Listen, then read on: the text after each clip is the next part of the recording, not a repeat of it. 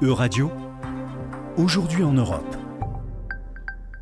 Bonjour à toutes et à tous, euh, bonjour Félix. On commence ce journal en évoquant l'événement qui a été suivi par des milliards hein, de téléspectateurs à travers euh, le monde ce lundi 19 septembre, c'est les funérailles de la reine Elisabeth II. Bonjour à tous, bonjour Thomas. Effectivement, la reine d'Angleterre a quitté ce monde le jeudi 8 septembre à l'âge de 96 ans, après sept décennies de règne. Plus de 500 dignitaires internationaux, dont bien sûr la totalité des monarques européens, se sont rendus à Londres ce lundi pour suivre les obsèques de la reine. Alors un véritable symbole hein, pour le pays, la souveraine a impressionné par le monde, hein, non seulement par sa longévité, mais aussi euh, pour sa popularité. Hein. Absolument Thomas, à la différence d'autres monarchies européennes, la reine d'Angleterre jouissait d'une popularité difficilement égalable. Bien qu'elle n'assurait qu'un rôle cérémoniel et diplomatique, celle qui était aussi le chef du Commonwealth, des armées, mais aussi de l'église anglicane, était très appréciée des Britanniques. Alors vous parliez justement de monarchies européennes, est-ce qu'elles sont encore nombreuses aujourd'hui euh, dans l'Union? Alors il existe actuellement six monarchies au sein de l'Union européenne, la Belgique, le Danemark, l'Espagne, le Luxembourg, les Pays-Bas et la Suède. Ces monarchies ont toutes évolué vers des modèles constitutionnels modernes qui ont laissé aux souverains souveraines des pouvoirs limités d'ordre symbolique et surtout représentatif. Alors vous le dites, un des pouvoirs euh, limités, mais est-ce qu'il y a encore des monarques aujourd'hui qui remplissent des fonctions politiques? Alors, compte tenu des crises politiques récurrentes auxquelles le royaume est confronté, le roi y garde un rôle important lors des formations de gouvernement, désignant les formateurs et testant de possibles coalitions. Cependant, en dehors de ce rôle, ses actions sont limitées car elles doivent être préalablement validées par le gouvernement. Le roi des Pays-Bas exerce également plusieurs fonctions. Il consigne les lois, signe des arrêtés royaux et nomme le Premier ministre.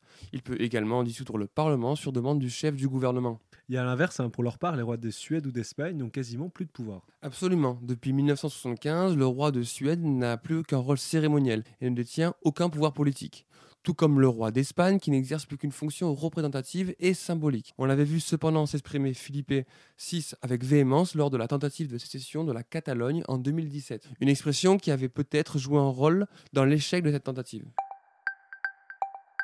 Continuons euh, ce tour de l'actualité en nous intéressant au conflit qui oppose toujours euh, l'Arménie à l'Azerbaïdjan au sujet euh, du Haut-Karabakh, un conflit qui a d'ailleurs repris au cours de ces derniers jours. Est-ce que vous pouvez d'abord nous expliquer l'historique de ce contentieux, Félix?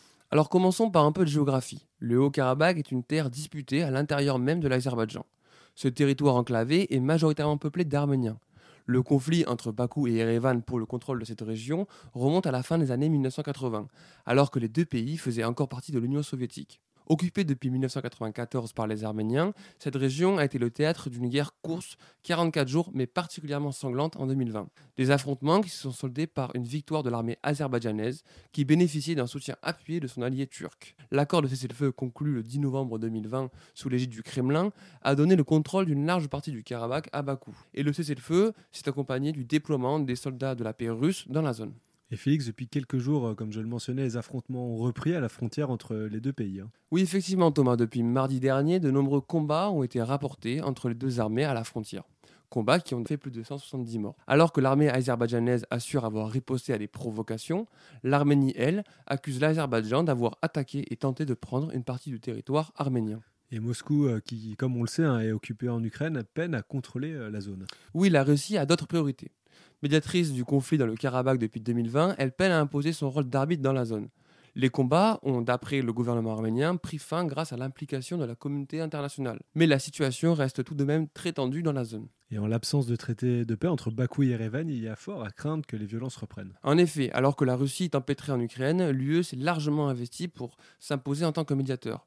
En mai dernier, et après un sursaut de tensions entre les deux pays, le président du Conseil européen, Charles Michel, avait déjà mis en place toute une série de discussions entre Bakou et Erevan au sujet du statut politique du Haut-Karabakh.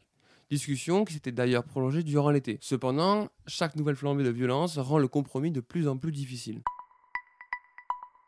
Terminons ce journal en évoquant la procédure juridique lancée par pas moins de 12 ONG environnementales contre la décision de l'Union européenne d'inclure le gaz et le nucléaire dans la taxonomie verte. Alors pour rappel, la taxonomie verte établie par l'UE vise à classifier les activités économiques durables.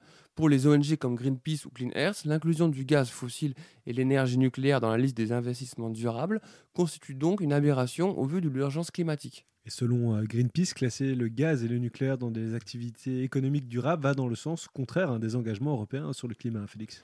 Absolument Thomas. Dans la procédure juridique, Greenpeace rappelle que le gaz est l'une des principales causes du chaos climatique et économique d'aujourd'hui et que le nucléaire pose toujours un problème quant à la gestion des déchets radioactifs et du danger que représente un accident nucléaire. Labelliser ces sources d'énergie comme durables est donc considéré par les ONG comme une violation du règlement sur la taxonomie, mais aussi de la loi européenne sur le climat, ainsi que des obligations de l'Union dans le cadre de l'accord de Paris. Et ce label vert octroyé au gaz et au nucléaire retarde également la transition écologique. Hein. En effet, Thomas, ce label est accusé d'orienter la plupart des investissements vers les centrales électriques à gaz fossile, à défaut d'investissements dans des technologies plus écologiques comme les énergies renouvelables et la réduction de la demande. Et est-ce qu'une procédure euh, devant la Cour de justice de l'UE serait envisageable, Félix? Oui, Thomas, la Commission européenne dispose de 22 semaines pour répondre aux préoccupations des ONG et retirer l'acte qui permet l'inclusion du gaz et du nucléaire à la taxonomie verte. Passé ce délai, Greenpeace promet d'entamer une procédure de recours en annulation devant la Cour de justice de l'UE. L'Autriche, le Luxembourg et l'Espagne ont également annoncé qu'ils engageaient une poursuite judiciaire contre cette décision. Merci beaucoup Félix, merci pour votre attention. C'était Aujourd'hui en Europe. À retrouver sur euradio.fr.